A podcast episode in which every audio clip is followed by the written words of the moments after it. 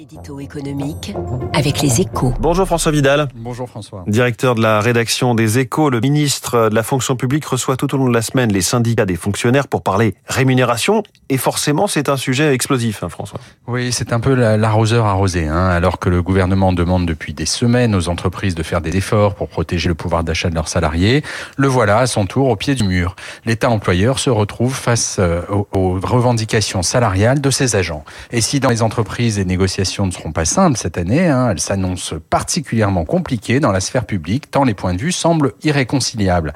Côté syndical, l'objectif est affiché est d'obtenir des augmentations au profit de tous les fonctionnaires, c'est-à-dire une hausse significative du fameux point d'indice.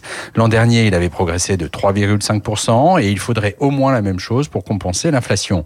Le gouvernement, lui, ne veut pas d'une mesure générale. Il entend concentrer ses efforts salariaux sur les fonctionnaires les moins bien rémunérés. Alors, dans ces conditions, comment ces négociations peuvent aboutir? Alors, ce sont des positions de départ, hein, ce qui veut dire qu'elles vont évoluer au cours des discussions.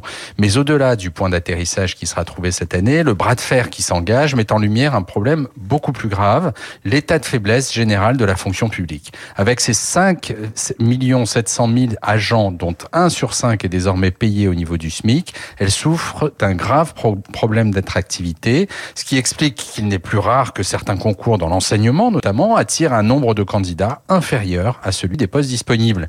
Si l'État veut se donner une chance de renforcer ses fonctions régaliennes comme il en a l'intention, il doit absolument repenser en profondeur la gestion de ses ressources humaines en offrant des évolutions de carrière et des rémunérations attractives, sans pour autant creuser les déficits, évidemment. Un vaste chantier à ouvrir d'extrême urgence. L'édito éco François Vidal tous les matins à 7h10 et après le meilleur jeune éditorialiste, le meilleur jeune économiste Vincent Ponce avec nous dans quelques secondes sur Radio Classique.